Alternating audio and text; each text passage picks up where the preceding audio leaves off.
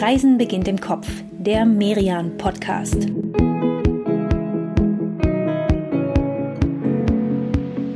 Hallo und herzlich willkommen bei Reisen beginnt im Kopf. Wie schön, dass ihr wieder dabei seid, wenn wir euch mitnehmen auf eine Tour raus aus dem Alltag, weg von Homeoffice und Homeschooling für ein Wochenende im Kopf. In der letzten Folge haben wir ja sehr weit ausgeholt, so weit wie nie, und acht Länder in 40 Minuten besucht. Das war unsere Grand Tour um die Ostsee. Heute gibt's das Kontrastprogramm. Es wird deutlich bodenständiger. Das Gute liegt so nah. Wir sind unterwegs im Rhein-Main-Gebiet, mitten im Herzen Deutschlands.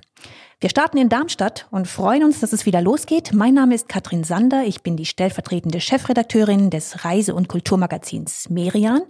Und bei mir ist zum Glück wie immer, wenn auch immer noch auf ganz viel Abstand, meine Kollegin Inka Schmeling.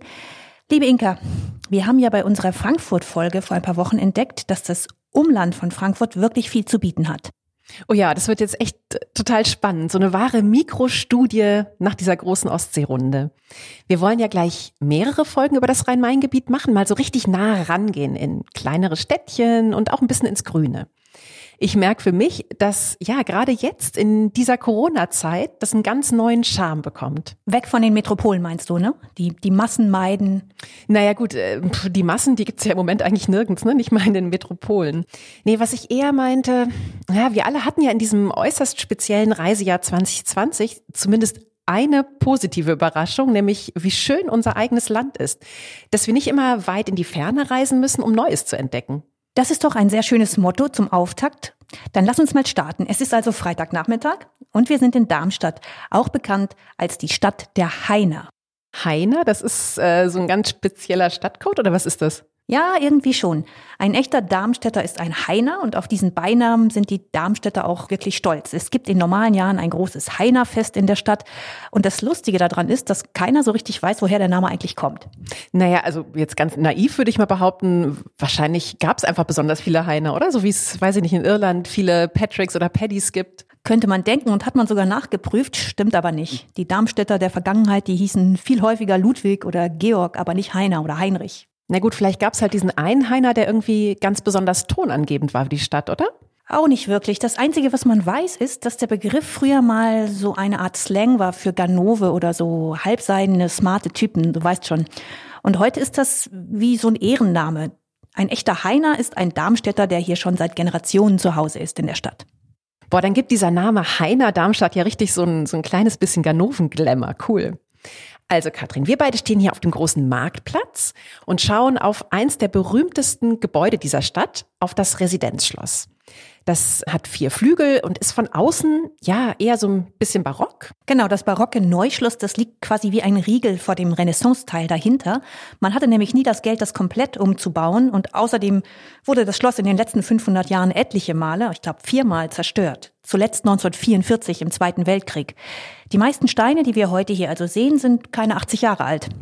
Heute nutzt die TU Darmstadt den Bau für mehrere Institute. Ja, das ist schon, finde ich, ein ziemlich nettes Ambiente zum Studieren. Vor allem mit diesem schönen grünen Schlossgraben hier direkt nebendran. Und das Schloss, das ist ja gleichzeitig auch echt ein wichtiges Stück Identität für die Stadt. Als die Landgrafen im 16. Jahrhundert ihre Residenz hierher verlegt haben, da blühte Darmstadt so richtig auf, wurde zu einem echten Kulturmagneten in der Region. Das ist es bis heute, aber Darmstadt bezeichnet sich selbst nicht nur als Kultur, sondern außerdem auch als Wissenschaftsstadt. Manche Stadt wäre echt froh, wenn sie eines von sich sagen könnte, aber Darmstadt hat ja eigentlich auch gar nicht so ganz Unrecht. Nö, die Stadt, die kann in beiden Bereichen wirklich was vorweisen. Und wenn es um Kultur geht, dann geht es in Darmstadt vor allem immer um Architektur und Design. Das große Stichwort ist natürlich die Mathildenhöhe, die Künstlerkolonie mit dem berühmten Hochzeitsturm. Die werden wir uns hier auf jeden Fall genauer anschauen. Naja, und was die Wissenschaft angeht, da ist Darmstadt echt so ein richtiger Hidden Champion der Szene. Es gibt hier über 30 wissenschaftliche Einrichtungen, darunter sind alleine drei Hochschulen. Knapp 50.000 Studentinnen und Studenten gibt's hier. Das ist fast ein Drittel der Einwohner. Und regelrechten Weltruhm hat Darmstadt dafür, ja, Deutschlands Tor zum Weltall zu sein. Hier hat die ESA, die Europäische Weltraumorganisation, nämlich ihr Satellitenkontrollzentrum. Und das heißt was genau? Na, das Zentrum, das hat in den letzten 50 Jahren hier schon so um die 80 Satelliten in den Weltraum geschickt. Darunter war auch diese Rosetta-Mission. Man hatte damals eine Sonde losgeschickt, die ganze zehn Jahre lang durchs Weltall flog. 6,4 Milliarden Kilometer weit. Und die ist dann tatsächlich auf einem Kometen gelandet. Ja, spannend. Es gibt sogar Führung in der ESA, wenn gerade nicht Corona alles lahmlegen würde. Aber Inga, bevor wir uns im Weltraum verlieren hier in Darmstadt, holen wir uns lieber jemanden an die Seite, der genau weiß, was die Must-Sees in Darmstadt sind. Und am besten, sie stellt sich einfach mal selbst vor. Ja, Hallöchen, hier ist Aurora de Mehl, das Darmstädter Schätzje, Showgirl und äh, ja, Original der Stadt. Ja, Aurora de Mehl alias Jochen Werner ist eine feste Darmstädter Größe. Sie hat ihr eigenes Bühnenprogramm, beziehungsweise jetzt gerade einen regelmäßigen Livestream auf Facebook und sie ist auch eine gefragte und versierte Stadtführerin. Jetzt mit Corona sind Stadttouren gerade passé, aber umso mehr freuen wir uns, dass du, Aurora, uns hier auf unserer Kopfreise durch Darmstadt begleitest. Welches sind die Orte, die du jedem Besucher deiner Stadt ans Herz legen würdest? Mit Menschen, die noch nie in Darmstadt waren, würde ich als allererstes Mal in der Innenstadt auf das ehemalige Quelleparkhaus, heute Kuhpark Zentrum, auf die oberste Plattform gehen, oberstes Stockwerk. Da hat man einen wunderbaren Blick über unsere wunderbare Stadt und hat alle Sehenswürdigkeiten, die Darmstadt hat, schon mal im Blick von der runden Kirche St. Ludwig, im Volksmund Käsglock genannt, über den Lange Ludwig und unser Schloss, die Mathildenhöhe, also Stadtcash, man hat alles im Blick. Man kommt ähm, da als Fußgänger wunderbar rein, kostet keinen Eintritt und man hat eine ganz tolle Aussicht Okay, also ein Parkhaus zum Auftakt, das hatten wir echt noch nie in diesem Podcast. Mal was anderes. Und naja, wohin schickst du uns dann als nächstes noch, Aurora? Dann würde ich auf jeden Fall ins Café Chaos, das ist so im Osten von Darmstadt, ähm, am Jugendstilbad, eine Institution. Der Inhaber hat ein Hobby, der ähm, sammelt Münzautomaten und da kann man also vom Schnürsenkel über den Kaugummi bis zum, was weiß ich, bis zur Strumpfhose und zur 4711 Erfrischung äh, kann man da alles aus dem Automaten ziehen. Ja, auch spannend. Das hätten wir, glaube ich, ohne dich auch nicht gefunden. Man merkt auf jeden Fall, liebe Aurora, deine Tipps sind alles andere als 0815. Hast du denn noch irgendwas im Grünen für uns? Wo gehen die Darmstädter hin, wenn sie sich die Sonne ins Gesicht scheinen lassen möchten? Im Osten von Darmstadt liegt der große Woch. Das ist ein Naturbadesee praktisch in der Stadt. Johann Wolfgang von Goethe soll den Quellen nach da also auch nackig drin gebadet haben, was bei der Darmstädter Gesellschaft gar nicht so gut angekommen ist. Und gibt's außerdem noch irgendeinen Geheimtipp, irgendeinen Ort, wo du sagst, ja, den kennen selbst viele Darmstädter nicht? An den Herrengarten angegliedert. Der Prinz-Georgs-Garten. Das ist ein Garten im französischen Stil, im Barockstil. Alles symmetrisch. Äh, zu jeder Jahreszeit eine Augenweide. Und da wachsen im Sommer und äh, Frühling, Sommer und Herbst äh, nicht nur wunderschöne Blumen, die liebevoll gepflegt werden, sondern auch Gemüse und Kräuter und Obst. Äh, und an einigen Tagen der Woche kann man die also da auch käuflich erwerben. Am Prinz Georgs Palais im Volksmund das Porzellanschlösschen genannt. Da kann man nämlich die Porzellansammlung des Hauses Hessen-Darmstadt besichtigen. Klingt auch so hübsch, dass man da gleich hin möchte, finde ich, oder Inka? Ja, total nett. Gemüse aus dem Garten neben dem Porzellanschlösschen, das hat echt was. Inga, bevor wir beide jetzt auf Darmstadts Mathildenhöhe spazieren, gönnen wir uns aber noch einen kurzen Abstecher in ein hübsches Café, schlage ich vor. Und zwar das Fräulein Mondschein in der Wilhelminenstraße. Das führen zwei Geschwister, Katharina und Tobias Wenz. Und natürlich gibt's da jetzt gerade alles nur zum Abholen, aber bei uns im Kopf ist es vorbei und wir sitzen draußen in der Sonne, vor uns ein Stück leckeren veganen Apfelkuchen. Mm, ja, das tat gut. Jetzt bin ich aber auch bereit für Darmstadts bekannteste Sehenswürdigkeit. Wir brauchen nur eine Viertelstunde zu Fuß von hier aus der Innenstadt zur Mathildenhöhe. Und eigentlich ist die ja viel mehr als nur eine Sehenswürdigkeit, sondern eher, ja, schon ein richtiges Gesamtkunstwerk. Absolut. Es gibt auch nicht den einen kreativen Kopf, der dahinter steckt, sondern wir haben es hier mit einer Künstlerkolonie zu tun, in der ganz verschiedene Architekten und Künstler ihre Beiträge geleistet haben. 1901 fand hier die erste internationale Bauausstellung überhaupt statt. Drei weitere sollten folgen. Und in den Jahren bis 1914, da entstanden hier Wohnhäuser, aber auch Gärten, Skulpturen und natürlich dieser Turm, der heute Darmstadts Wahrzeichen ist, der Hochzeitsturm auch bekannt als Fünf-Finger-Turm, weil er nämlich genauso aussieht wie die ausgestreckten Finger einer Hand. Naja, du hast recht, es gab nicht diesen einen kreativen Kopf hier hinter, aber es gab natürlich schon den einen, der den Weg für all das hier bereitet hat, weil er schlicht die Macht dazu hatte. Das war der Großherzog Ernst Ludwig, übrigens ein Enkel von Queen Victoria. Wobei Victoria, die hatte so einige Enkelkinder. Du wirst dich wundern, 40 waren es insgesamt und er war eins davon. Das soll jetzt seinen Status aber nicht abwerten. Ernst Ludwig, der war fest verwoben im europäischen Adelsgeflecht seiner Zeit. Sein Cousin war Kaiser Wilhelm II. Seine Schwester war Alexandra Fyrodowna, die letzte russische Zarin, also die Frau von Nikolaus II. Na gut, bei all dieser royalen Verwandtschaft, da erwartet man jetzt eigentlich nicht unbedingt jemanden, der, der alle möglichen Künstler dazu einlädt, sich hier auszuprobieren und eigentlich ein Stück weit eine ganz neue Stadt zu erfinden. Aber Ernst Ludwig, der war genau so, sehr weltoffen, er malte gerne, komponierte eigene Stücke, also absolut nicht der konservative Bewahrer, der einfach alles so gelassen hätte, wie es schon immer war. Nein, er war ja auch erst 23, als er 1892 als Großherzog die Regierungsgeschäfte in Hessen übernahm. Und seine Hauptstadt war damals Darmstadt. Als Großherzog hatte er außenpolitisch gar nicht so viel Spielraum, also wollte er die Freiheit des Denkens in seiner eigenen Stadt feiern. Und zwar am höchsten Punkt auf der Mathildenhöhe, wo es damals nur den Platanenhain gab, den es da heute auch noch gibt. 1899 schuf er dort einen Raum für Kreative, eine Art Innovation Lab, würde man heute wahrscheinlich sagen. Ja gut, die äh, russische Kapelle mit den Zwiebeltürmen, ne, die war da schon fast fertig. Der Zar selbst, der hatte sie in Auftrag gegeben für die Besuche bei den Schwiegereltern. Na komm, lass uns die mal ansehen. Die steht ja hier gleich neben dem Hochzeitsturm gegenüber dem Platan. Und ich muss sagen, die ist schon extrem fotogen mit ihren goldenen Zwiebeltürmen. Wenn auch nicht Jugendstil, für den die Mathildenhöhe ja eigentlich so berühmt ist. Ja und nein. Einerseits reden alle immer ganz schnell von Jugendstil und man findet in den Häusern hier auch ganz viele Elemente davon. Aber die Mathildenhöhe auf diese eine Stilrichtung zu reduzieren, das greift dann doch zu kurz. Warum? Das lassen wir uns am besten mal von dem Mann erklären, der die Mathildenhöhe von Grund auf kennt Philipp Gutbrot ist Direktor des Instituts Mathildenhöhe und er hat mit seinem Team die Bewerbung der Mathildenhöhe als Weltkulturerbe eingereicht. Um die 1000 Seiten Unterlagen waren das. Die liegen jetzt bei der UNESCO in Paris und eigentlich sollte die Entscheidung schon letztes Jahr fallen. Aber auch da hat Corona einen Strich durch die Rechnung gemacht. Es bleibt also spannend. Ja, mit der Entscheidung wird jetzt diesen Sommer gerechnet. Herr Gutbrot, Sie werden ja wirklich auf eine ganz schöne Geduldsprobe gestellt. Wie, wie optimistisch sind Sie denn, dass das klappt mit dem Welterbestatus? Wir haben wirklich alles getan, was möglich war und können jetzt nur noch die Entscheidung der UNESCO abwarten. Aus Fachkreisen wurde uns immer wieder bestätigt, dass das Gesamtensemble der Mathildenhöhe, das im Rahmen von vier wegweisenden Ausstellungen entstanden ist, weltweit einzigartig ist. Wir wollen jetzt aber natürlich auch noch diese höchste kulturelle Auszeichnung erhalten und UNESCO-Welterbestätte werden. Wir haben eben darüber gesprochen, ob das zu oberflächlich ist, von der Mathildenhöhe einfach nur als Jugendstilensemble zu sprechen. Wie sehen Sie das denn? Ja, das greift zu kurz. Auf der Mathildenhöhe sind zwar sehr schöne Jugendstilelemente zu finden, aber die Bedeutung unseres Ensembles umfasst noch viel mehr.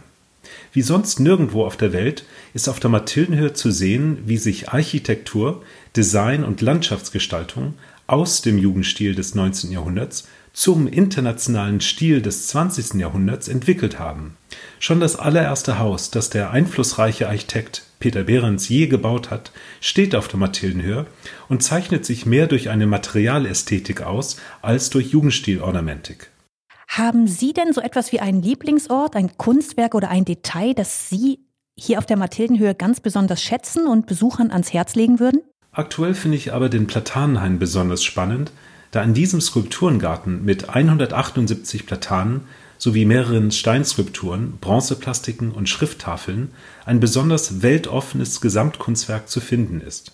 Oh, den Platanenhain, den finde ich auch echt wunderschön. Wenn hier die Sonne scheint, dann sieht man Bullspieler und das ganze Setting hier, das hat echt was ganz Besonderes. Man kann sich richtig vorstellen, was hier damals für ein Geist geherrscht hat. Die Idee, etwas ganz Neues zu bauen und zu erschaffen. Neben Peter Behrens, den Philipp Gutbrot ja eben schon erwähnt hat, war einer der wichtigsten Architekten hier Josef Maria Olbrich. Bekannt geworden war er schon vor seinem Umzug nach Darmstadt und zwar mit seinem Gebäude für die Wiener Sezession in Wien. Und hier in Darmstadt, da ging er dann in die Vollen und bekam vom Großherzog die Chance, alle seine Ideen umzusetzen. Er hat auch den Hochzeitsturm entworfen, übrigens ein Geschenk der Stadt zur Hochzeit des Großherzogs. Und heute kannst du hier auch als Nichtadliger heiraten, mit Traumblick über die Stadt. Okay, man muss aber nicht heiraten, um hier hochzufahren, sondern man kann das auch einfach so tun und den Blick, ja, auch sonst genießen. Der Turm, der ist ja aber nur der buchstäbliche Höhepunkt der Mathildenhöhe. Zu dem Komplex, da gehört noch viel mehr. Das Atelierhaus mit Wohnungen für die Künstler, auch ein Entwurf von Olbrich und mehrere Wohnhäuser. Und das sind wirklich alles sehr markante Gebäude. Das hat Philipp Gutbrot ja eben auch schon erwähnt. Manche schlicht und schon durchaus Vorboten des Bauhaus und andere sehr expressiv, wie hier zum Beispiel das Atelierhaus mit diesem Portal, das die Form eines großen Omega-Bogens hat. Und darin dann rund um die Tür goldene Ornamente, oben drüber eine Inschrift, da steht, seine Welt zeige der Künstler, die niemals war, noch jemals sein wird. Na, das ist doch mal eine ganz schöne Ansage. Aber irgendwie finde ich, man kann sich gar nicht so richtig vorstellen, dass das alles immer so harmonisch abgelaufen ist, oder? Damals vor 120 Jahren in so einer, ja, in so einer Künstlerkolonie mit lauter Kreativen, alle wahrscheinlich starke Egos, viele eigene Ideen. Nee, das glaube ich auch nicht. Das war sicher nicht nur harmonisch. Ein anderer großer Macher hier auf der Mathildenhöhe war eben dieser Peter Behrens, eigentlich ein Maler, der sich aber hier in Darmstadt als Architekt betätigt hat. Und allein das, das kam nicht bei allen gut an. Er war aber sehr erfolgreich und gilt heute als Vordenker des neuen Bauens. Und übrigens auch als Vater des Corporate Designs. Später hat er nämlich für die AIG eine der ersten Corporate Identities überhaupt entworfen. Dieser Behrens also und Olbrich, die sollen keine ganz dicken Freunde gewesen sein. Mir fehlen hier irgendwie noch so ein bisschen, so ein bisschen die Frauen. Also ich finde, man liest überall nur Männernamen und vielleicht, ich weiß nicht, vielleicht gab es davon zu wenig. Vielleicht hätte so ein bisschen mehr weiblicher Spirit der Harmonie auf dem Campus durchaus gut getan, oder? Absolut. Und tatsächlich läuft auf der Mathildenhöhe auch gerade ein Projekt. Es wird daran gearbeitet, die Frauen, die damals an den Entwürfen mitgearbeitet haben, weiter in den Vordergrund zu rücken. Mal abwarten. Und auf jeden Fall Daumen drücken, ne, dass Darmstadt ab Sommer ein Weltkulturerbe hat. Wären wir jetzt nicht nur im Kopf hier, sondern in Live, dann könnten wir locker den ganzen Tag auf der Mathildenhöhe verbringen. Und wir würden auf jeden Fall auch hineingehen in Olbrichs Atelierhaus. In dem ist heute nämlich das Museum Künstlerkolonie zu Hause. Und es gibt eine wirklich schöne Dauerausstellung, die heißt Raumkunst Made in Darmstadt 1901 und man bekommt eine Idee davon, was damals um die Jahrhundertwende bis zum Ersten Weltkrieg hier entwickelt wurde. Und wie ganz viele verschiedene Bereiche von einem neuen Denken, neuen Designschulen erfasst wurden. Also Schmuck, Vasen, Möbel, Architektur sowieso. All das spielt hier zusammen und fügt sich wirklich harmonisch ineinander. Ja, aber wie du schon sagst, wir sind im Kopf unterwegs und deshalb gönnen wir uns jetzt noch ein ganz anderes Kulturhighlight hier in Darmstadt und zwar das Hessische Landesmuseum Darmstadt. Das hat letztes Jahr sein 200. Jubiläum gefeiert. 1820 war es eröffnet worden. Und der Ursprung dieses Hauses, der ist ähm, ja ein Geschenk von einer Mutter an ihren Sohn. Die Landgräfin Caroline, die hatte ihrem Sohn Ludewig I. nämlich ihre Sammlung von Naturalien und physikalischen Instrumenten vermacht. Der sammelte dann als Großherzog fleißig weiter altdeutsche Altäre, Kupferstiche, auch naturgeschichtliche Objekte und gründete schließlich eine Stiftung, diese Sammlung dann öffentlich zugänglich zu machen. Vier Abteilungen wollte das neue Museum von Anfang an unter einem Dach vereinigen. Zoologie, Geologie, eine Galerie und Kunstgeschichte. Ein echtes Universalmuseum also. Und eins von den ganz großen in Deutschland übrigens, was aber auch bedeutet, liebe Inka, im Hessischen Landesmuseum erwarten uns ganze fünf Stockwerke mit mehreren tausend Exponaten aus allen möglichen Bereichen. Das ganze Museum, das schaffen wir an diesem Freitagnachmittag nicht mehr. Lass uns doch also lieber mal ein Schlaglicht werfen auf das eine ganz besondere Exponat. Welches nehmen wir da? Was meinst du? Tja, gute Frage. Die Auswahl, die ist echt schon ganz schön riesig. Hm. Lass uns doch mal gleich hier im Erdgeschoss anfangen bei den zehn tiergeografischen Dioramen. Man könnte jetzt platt auch sagen, den Schaukästen mit ausgestopften Tieren aus allen möglichen Klimazonen. Die wurden vor gut 100 Jahren vom Architekten dieses Hauses, also von Alfred Messel, und dem damaligen Museumsleiter erdacht. Und eigentlich zählten die von Anfang an zu den totalen Publikumshighlights. Ja, das kann ich verstehen. Die erinnern mich auch ein bisschen an diese Dioramen im Museum of Natural History in New York, diese berühmten Windows on the World, wie die da heißen. Und genau das war ja damals bestimmt auch ihr Reiz für die Menschen, die noch nicht so viel und so weit reisen konnten. Und ehrlich gesagt wirkt das heute ja fast wie ein Déjà-vu, ne? Also auch bei den aktuellen Reisebeschränkungen. Darmstadts Landesmuseum ist eine sehr inspirierende Kopfreise, sobald das Museum wieder aufmachen darf. Auf jeden Fall, ja. Einen anderen Bereich hier im Museum, den möchte ich dir aber auch noch zeigen. Der ist quasi so, ja, ich sag mal so der andere Teil des Spektrums und zwar der Block Beuys. Da sind 290 Arbeiten von Joseph Beuys zu sehen. Die Hauptmaterialien, total klar, Fett und Filz. Ja, mit diesen Stoffen soll ihn ja eine Gruppe von Tataren aufgepäppelt haben, als er im März 1944 als 22-Jähriger mit seiner Stuka auf der Krim abgeschossen wurde. Acht Tage lang. Und weil diese Materialien ihm das Leben retteten, hat er sie dann später als Künstler immer wieder eingesetzt. Ja, das scheint aber eher eine Legende gewesen zu sein. Ne? Also eine, die Beuys selbst verbreitet hat. In Wahrheit wurde der wohl ziemlich schnell von einem deutschen Suchkommando gefunden. Was an diesem Blog Beuys hier aber so besonders ist, er hat ihn selbst mitgestaltet. Ein Darmstädter Sammler, der hatte einige seiner Werke in den späten 60ern gekauft und Beuys hat sie dann für ihn aufgestellt und installiert. Und das ist in dieser Größenordnung wirklich weltweit einmalig.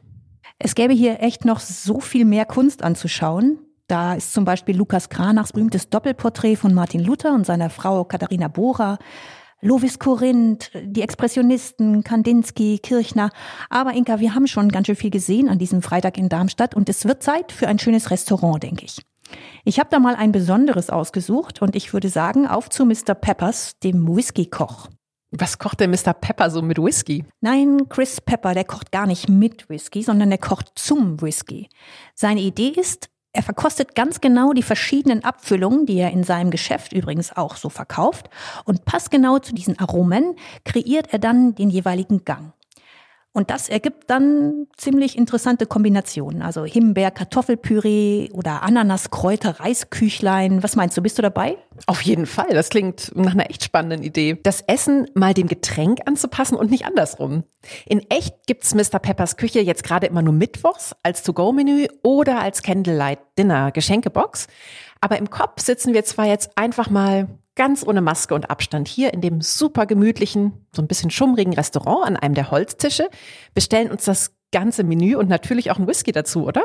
Auf jeden Fall. Wir könnten jetzt hier problemlos versacken. Aber für den letzten Absacker des Tages habe ich noch eine Bar auf dem Zettel. Und bei der besuchen wir en passant noch ein sehr spezielles Haus hier in Darmstadt. Oh krass, was ein Haus, ne? Hier. Das ist ja echt typisch Friedensreich Hundertwasser. Hier gleichen sich keine zwei Fenster. Auf dem Dach, da wachsen Linden, Buchen, Ahornbäume. Im Innengarten gibt es sogar einen künstlichen Fluss. Es sieht irgendwie aus wie, wie ein Märchenschloss mit diesen witzigen Zwiebeltürmen hier und ja, ist irgendwie ein Beispiel dafür, so können Wohnkomplexe auch aussehen. Waldspirale nennt sich das ja hier. Und es hat auch echt was von der Spirale, ne? wie sich dieses U-förmige Haus hier so windet. Ja, auf jeden Fall sehr fantasievoll. Es gefällt wahrscheinlich nicht jedem, aber es hat was äh, Einzigartiges. In dieser Waldspirale, da gibt's eben auch die Weinspirale, die liegt in einem der Zwiebeltürme. Und wir gehen jetzt einfach mal die Wendeltreppe hoch und setzen uns dann dort in einen der gemütlichen alten Ohrensessel.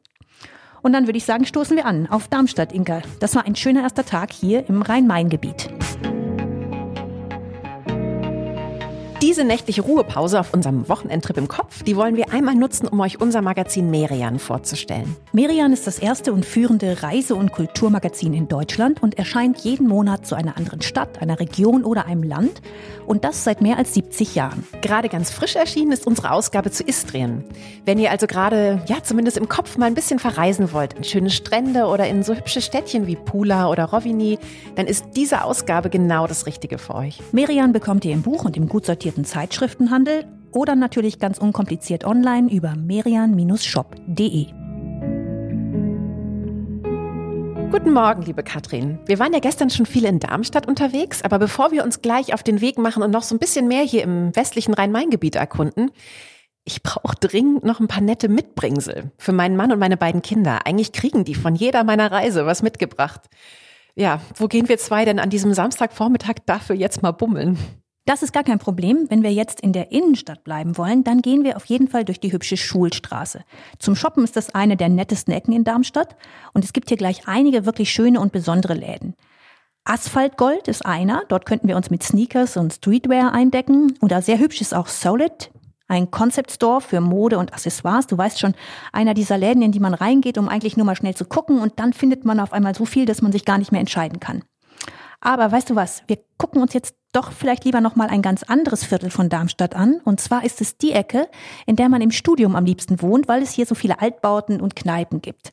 Und eigentlich waren wir gestern Abend schon dort, denn das Hundertwasserhaus Waldspirale liegt eigentlich auch schon im Martinsviertel.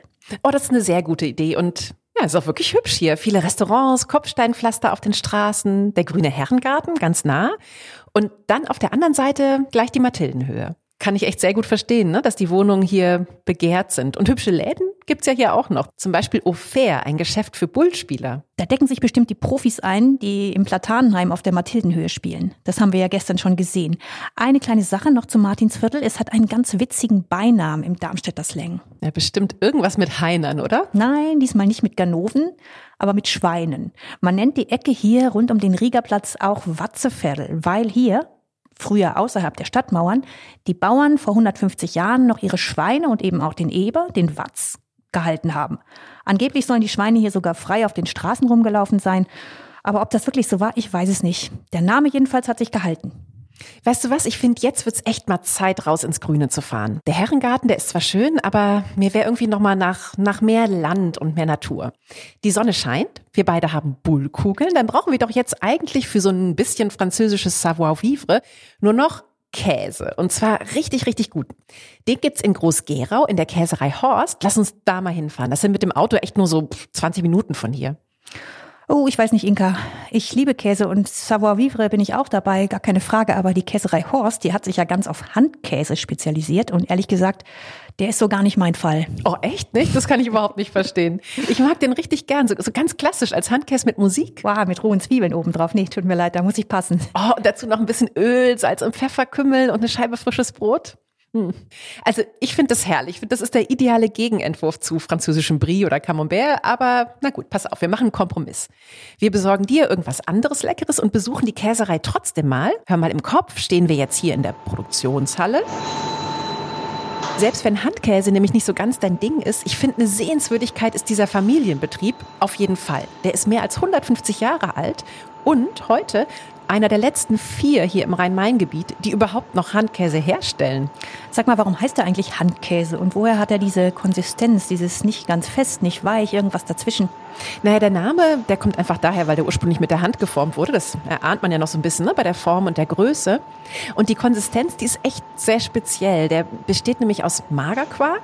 Darum hat er auch übrigens nur ein Prozent Fett, aber 25 Prozent Eiweiß. Also eigentlich ist der so eine Art hessisches Superfood. Hör mal, pass auf, so beschreibt Birgit Horst den Geschmack. Handkäse ist ein salziger, leicht säuerlicher Liebhaberkäse. Liebhaberkäse, sag ich ja, alles klar. Also ich habe mich jetzt hier eingedeckt. Lass uns doch noch mal so ein bisschen durch Groß-Gerau schlendern. So die hessische Fachwerkromantik hier genießen. Ja, und am Marktplatz dann ein Eis essen in der Gelatissimo Eismanufaktur. Das ist dann eher mein Superfood. Und dann würde ich sagen, wir lassen die Städte mal etwas hinter uns und machen uns auf den Weg in die Natur. Etwa eine halbe Stunde südlich von Groß-Gerau liegt nämlich ein sehr besonderes Biotop mit einem etwas halsbrecherischen Namen. Willkommen im Naturschutzgebiet Kükopf-Knoblauchsaue. Ah ja, früher hat der, der Rhein hier einen Schlenker gemacht, aber dann wurde er vor 200 Jahren um und bei begradigt. Übrig geblieben ist nur so ein stiller Altarm des Rheins und der, der liegt jetzt wie so eine Schlinge um den Kühlkopf rum. Früher war das hier alles beliebtes Jagdgebiet der Adligen. Heute ist es richtig eine, ja, eine verwunschene Insel. Ja, und mit dem Jagdgebiet, das kann man sich eigentlich gar nicht mehr vorstellen. Aber zu Zeiten der Großherzöge, da waren das große Ereignisse und organisiert wurden diese Jagden vom Herrn des Hofguts Guntershausen. Heute ist das Hofgut ein Umweltbildungszentrum mit einer sehr gut gemachten Ausstellung.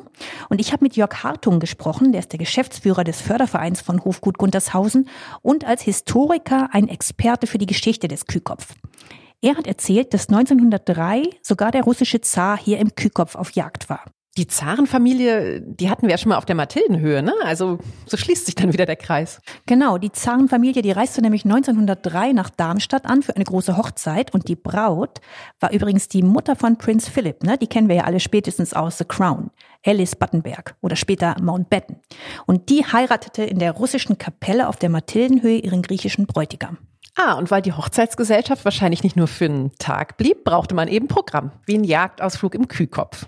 Exakt. Und für den Zaren wurde natürlich ein immenser Aufwand betrieben. Man wollte ihm ein super Programm bieten und versuchte deshalb sogar Kängurus im Kühkopf anzusiedeln. Hat aber nicht funktioniert, wie Jörg Hartung weiß. Ja, die kurioserweise versuchte Einbürgerung von Bergkängurus als jagdbares Wild scheiterten dagegen. Dennoch bekam der Zar während seines Besuchs Kängurus zu Gesicht und berichtet sogar in seinem Tagebuch darüber, dass es derzeit auf der Insel drei Kängurus gäbe und man vorsah, diese dort zu züchten. Boah, das klingt wirklich nach The Crown, ne? Das irgendwie erinnert mich an so ein Szenario in einem Historienfilm. Aber ganz ehrlich, heute gefällt es mir hier irgendwie doch deutlich besser. Der Kühkopf und die angrenzende Knoblauchsaue sind heute Hessens größtes Naturschutzgebiet. Und ja, dass die Natur hier sich selbst überlassen wird, das sieht man echt. Hier gibt's noch so eine richtig intakte Auenlandschaft.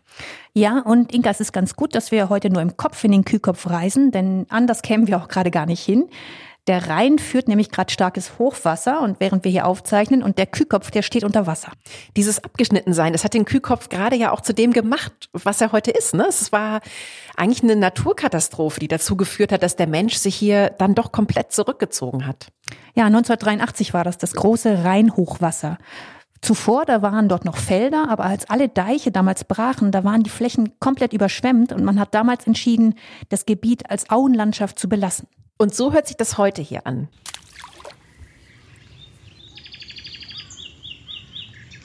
Schön, oder? Und dann diese Bäume überall, große Kopfweiden, Silberpappeln, Ulmen, Eichen und überall hört man Vögel. Bist du denn gut im Vogelstimmen erkennen? Nee, nicht wirklich. Deswegen lass uns mal ein bisschen genauer hinhören, damit wir auch identifizieren können, wen wir hier unter Umständen noch so treffen im Kühlkopf. Ja, gute Idee. Also, okay, die Enten, die sind einfach. Es gibt aber auch noch Rotmilane, Eisvögel. Guck mal, und sogar Fischadler. Dann wandern wir jetzt im Kopf doch mal einfach los und halten die Ohren auf, wen wir unterwegs wiedererkennen. Welche Route nehmen wir denn? Inga, lieber den 17 Kilometer langen Haubentaucherweg oder reichen dir die siebeneinhalb Kilometer Nachtigallenweg? Hm, da würde ich jetzt mal den Nachtigallenweg nehmen. Der klingt irgendwie noch, ja, ich weiß nicht, prosaischer und ist außerdem kürzer. Und danach, Katrin, habe ich dann noch mal Lust auf eine Dosis Kultur. Also pass auf, wir reisen nach Goddelau. Goddelau. Du meinst den Stadtteil von Riedstadt, ne? Knapp 7000 Einwohner groß. Okay, da bin ich gespannt auf dein Kulturprogramm. In Gottelau, da kam 1813 Georg Büchner auf die Welt. Den habe ich in meinem Germanistikstudium so richtig entdeckt und ach, der hat mich irgendwie schon damals echt ganz schön beeindruckt. Büchner, der wurde gerade 23 Jahre alt, aber in diesem kurzen, kurzen Leben, da hat er für seine Zeit echt revolutionäre Werke geschrieben. Dantons Tod, Wojciech, ich meine, so viel Weltliteratur in so kurzer Zeit. Und so viel persönliches Drama, ne? Als 18-Jähriger verlobte er sich heimlich mit der drei Jahre älteren Wilhelmine Jägli. Mit einem Schulfreund aus Darmstadt wollte er später eine Geheimorganisation gründen und den Umsturz der politischen und gesellschaftlichen Verhältnisse. Also er hatte echt große, große Ziele musste dann aber fliehen. Sein Vater brach den Kontakt zu ihm ab, die Mutter schickte weiter Geld und dann in Zürich steckte er sich vermutlich bei Forschungsarbeiten mit Fischpräparaten an seiner Uni mit Typhus an und starb. Im Beisein seiner Wilhelmine übrigens, die er aber nicht mal mehr heiraten konnte. Ja, der hat es wirklich in sich, der Büchner. Wer weiß, was der noch alles so geschrieben ne, und gemacht hätte. Hier in Gottelau, da steht noch sein Geburtshaus, ein schmuckes Fachwerkhaus. Und darin, da gibt's eine Ausstellung zu Büchner, die echt schön zum Denken anregt. Man lernt ihn hier ja als Menschen kennen, vor allem natürlich seine frühe Kindheit hier in Gottelau, aber dann auch das spätere Familienleben in Darmstadt. Und man lernt auch ganz schön viel über seine politische Haltung, über sein Exil und auch über die spätere Entdeckung seiner Werke. In Riedstadt gibt es ja sogar die nach ihm benannte Büchnerbühne, ein kleines Theater, das sein Werk in Ehren hält. Hier gibt es natürlich seine Stücke zu sehen, aber auch mal ganz andere Dramen oder Theaterstücke für Kinder. Auf jeden Fall lohnt es sich mal ins Programm zu schauen. Aber, liebe Inka, es geht weiter. Unser nächster Stop ist Rüsselsheim. Und ich habe für uns ein hübsches Hotel rausgesucht, natürlich direkt am Main mit schöner Terrasse und traumhaftem Blick. Lass uns mal einchecken im Hotel Höll. Oh, sehr gerne. Die Zimmer, die sind auch echt, ja, wirklich schön. Eine ganz coole Kombi, ne? Aus diesen historischen Fotos und gleichzeitig so ziemlich modernes, cooles Interior Design. Das gefällt mir. Ist auch familiengeführt, oder? Ja, da steckt viel Schweiß und Herzblut drin. Das Hotel hat eine lange Geschichte, wurde schon 1836 als Gasthaus Mainlust gegründet. Aber die Hölz, die haben hier nochmal alles von Grund auf neu auf und ausgebaut. Und früher hatten die eine Softwarefirma für Banken, dann haben sie sich entschlossen, etwas ganz anderes zu machen und wurden Hoteliers. Und Weinbauern sind sie außerdem noch. Im Restaurant Wellenlänge, da wird der eigene Höllwein ausgeschenkt. Der kommt aus einem Weinanbaugebiet am Gardasee. Und ich finde, Katrin, hier lassen wir jetzt mal den Tag ausklingen. Wir gönnen uns noch ein schönes Glas Wein dabei. Cheers auf den Main. Und auf den Rhein. Wir nutzen diese kleine Pause, um euch unsere Merian-Ausgabe zu Frankfurt und dem Rhein-Main-Gebiet vorzustellen. Das ist das Heft, das uns Lust gemacht hat, Frankfurts Umgebung mal näher zu entdecken. Und ihr findet darin viele Tipps, nicht nur zu dem, was ihr in Frankfurts großartigen Museen anschauen solltet, sondern auch zur Mathildenhöhe, zu grünen Oasen rund um die Stadt oder dazu, wo es den besten Apfelwein gibt. Ihr findet die Merian Frankfurt und Rhein-Main-Ausgabe im gut sortierten Buchhandel oder ihr guckt einfach online unter merian-shop.de. Es ist Sonntagmorgen und da sind wir in Rüsselsheim. Wer den Namen hört, der denkt mit Sicherheit an eins. An Opel, klare Sache. Eigentlich hatte Rüsselsheim viele Jahrhunderte eine ganz schöne Nebenrolle hier in der Region. Ne? Also es war echt bitterarm und zwar so arm, dass man 1514 sogar das nahe Frankfurt anbetteln musste, um Holz für den Bau einer Pfarrkirche zu bekommen. Entsprechend unspektakulär war auch der Anfang von Opel. 1862, da baute Adam Opel in der Werkstatt seines Vaters, der war Schlosser hier in Rüsselsheim, eine Nähmaschine. Und damit machte er sich dann, ja, so ein paar Monate später selbstständig in einem früheren Kuhstall. Das große Geld, das war wirklich noch in ganz, ganz weiter Ferne. Ja, so richtig hat diese Nähmaschinenidee ja auch nie gezündet, ne? Aber gute 20 Jahre später, da überzeugten ihn seine Söhne, doch noch mal etwas anderes zu produzieren, nämlich immer noch keine Autos, sondern Fahrräder. Die fünf Opel-Söhne, die waren ja selbst ganz begeisterte und durchaus erfolgreiche Radrennfahrer. Da konnten sie eigentlich mal so ganz schön nebenbei noch für die Produkte ihres Vaters Werbung machen. Ja, ein ganz cleveres Familienunternehmen eigentlich. Und dann kam auch der Erfolg. In den 1920ern war Opel der größte Fahrradhersteller der Welt. Die Söhne, die wollten aber auch noch was anderes produzieren, nämlich Autos. Aber Adam Opel, der hat das sein Leben lang verweigert. Ja, erst drei Jahre nach seinem Tod, da ließ sich dann seine Witwe von den Söhnen umstimmen. Tja, und der Rest, der ist ja dann quasi deutsche Wirtschaftsgeschichte. 1924, da bekam das Opel-Werk hier in Rüsselsheim als erstes in Deutschland Fließbänder und man konnte so günstigere Autos für die breite Masse herstellen. Vier Jahre später war Opel dann schon der größte deutsche Autohersteller. Diese fünf Opel-Söhne, die hatten anscheinend einen wirklich guten Riecher fürs Geschäft. Der zweitjüngste von ihnen, Fritz, der konnte sich bereits 1920 eine Villa am Main kaufen. Später baute er sich noch eine zweite Villa gleich daneben. Und zu diesen Opel-Villen, da lass uns jetzt mal hinspazieren. Von unserem Hotel aus sind das nur ein paar Minuten am Main entlang. Oder wir gehen durch den Stadtpark. Oh, da komme ich gern mit hin. Fritz Opels Villen, die werden nämlich heute genutzt, um Kunst des 20. und 21. Jahrhunderts zu zeigen. Das ist ein ganz spezielles Ausstellungshaus hier. Man erahnt noch so ein bisschen die früheren Wohnräume von Fritz Opel mit den schönen Holzdielen und dem Stuck oben und ja, hier aus den großen Fenstern, da schaut man richtig schön Richtung Main und dazwischen hängt aber Kunst. Das Team der Opel-Villen, das stellt jedes Jahr normalerweise drei Ausstellungen zusammen. Und wir haben die Kuratorin des Hauses, Beate Kempfert, gefragt, was das Ziel ihrer Ausstellungen ist. Unser Ziel ist es dabei, die Geschichte der Kunst vom Beginn des 20. Jahrhunderts, also der klassischen Moderne, bis heute spannend und anschaulich darzustellen. Dafür finden wir immer wieder neue Aspekte vielleicht auch Nischenthemen, die sich größere Ausstellungshäuser so in dieser Fülle nicht widmen können. Gerade dieses Vorhaben, die Ausstellungen spannend und anschaulich zu gestalten, das gefällt mir sehr. Kunst, die wird hier sehr zugänglich präsentiert. Sobald die aktuellen Corona-Beschränkungen gelockert werden, gibt's hier eine super spannende Ausstellung zu sehen. Fotografien von Lee Miller. Beate Kempfert hat uns ja gestanden. Fotografien von Lee Miller zu zeigen, war schon immer mein Traum zählt die Künstlerin doch zu den schillerndsten Frauen des 20. Jahrhunderts. Selbstbewusst, modebewusst, modern, mutig und dabei künstlerische Trendsetterin. Diese Lee, eigentlich Elizabeth Miller, war Amerikanerin, eine wunderschöne Frau und ein bisschen auch so ein, ja, so ein frühes It-Girl. Sie war mal kurz mit dem Künstler Man Ray liiert und Picasso schuf ganze sechs Porträts von ihr. Aber sie hatte gerade für die damalige Zeit auch wirklich sehr ihren eigenen Kopf. Sie lebte in Paris, New York, in Kairo. Ja, und sie traute sich auch echt an gefährliche Orte, ne? begleitete zum Beispiel ab 1944 als Kriegsfotografin die US-Truppen durch Europa, da war sie 37. Aus dieser Zeit stammen die Fotografien, die jetzt eben irgendwann hoffentlich bald hier in den Opel-Villen zu sehen sind. Eine tolle Ausstellung.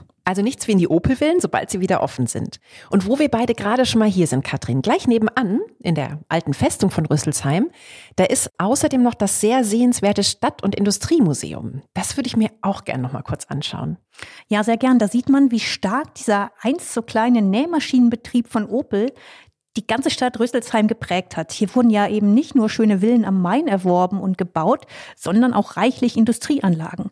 In Rüsselsheim sieht man wie unter dem Brennglas, was für eine Entwicklung die Welt in der Industrialisierung genommen hat. Ja, schau mal, es fängt hier an mit einem Schmied am Amboss. Ja, und am Ende sieht man drei Arbeiter am Fließband. Ja, und wir könnten jetzt hier im echten Leben ohne Corona noch eine Führung durchs Opelwerk machen. Die Touren, die kann man hier im Museum direkt buchen.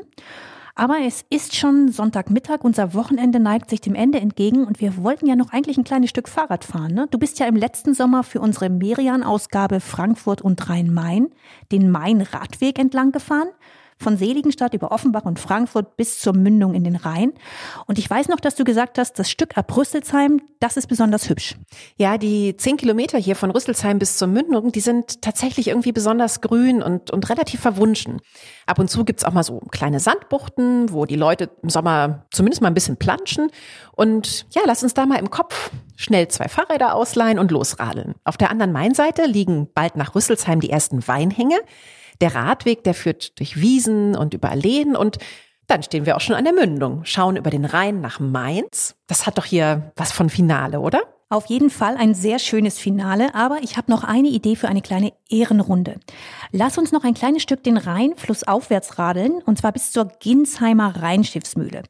Die ist nämlich ein echtes Schmuckstück, in das viele Leute sehr viel Arbeit gesteckt haben. Ja, toll, solche Projekte, oder? Hier hat man eine historische Schiffsmühle mit echt ganz viel Herzblut und Liebe zum Detail rekonstruiert. Von außen sieht sie ein bisschen aus wie ein großer was, Schaufelraddampfer oder so, findest du nicht? Ja, das trifft es. Das ist nämlich auch genau das Besondere an einer Schiffsmühle. Einer Mühle auf einem Schiff, der geht nämlich nie das Wasser aus. Die Schaufelräder, die tauchen immer gleich tief ein und das konnte hier das ganze Jahr durchgemahlen werden. Wenn wir jetzt mal reingehen, dann sehen wir, da ist sogar ein kleines Zimmerchen für den Müller. Der wohnte hier tatsächlich. Ja, er hatte auch gut zu tun. Ne? Die Urlaubsregeln, die waren damals noch etwas straffer als heute. 365 Tage durchmalen und dann drei Tage Urlaub. Das ist doch echt ein sehr schöner Ort jetzt für den Abschluss unserer ersten Rhein-Main-Etappe. Direkt am Ufer des Rheins, ein Flusskilometer 493. Ja, und nächstes Mal, da starten wir dann wieder am Main. Und zwar in Offenbach.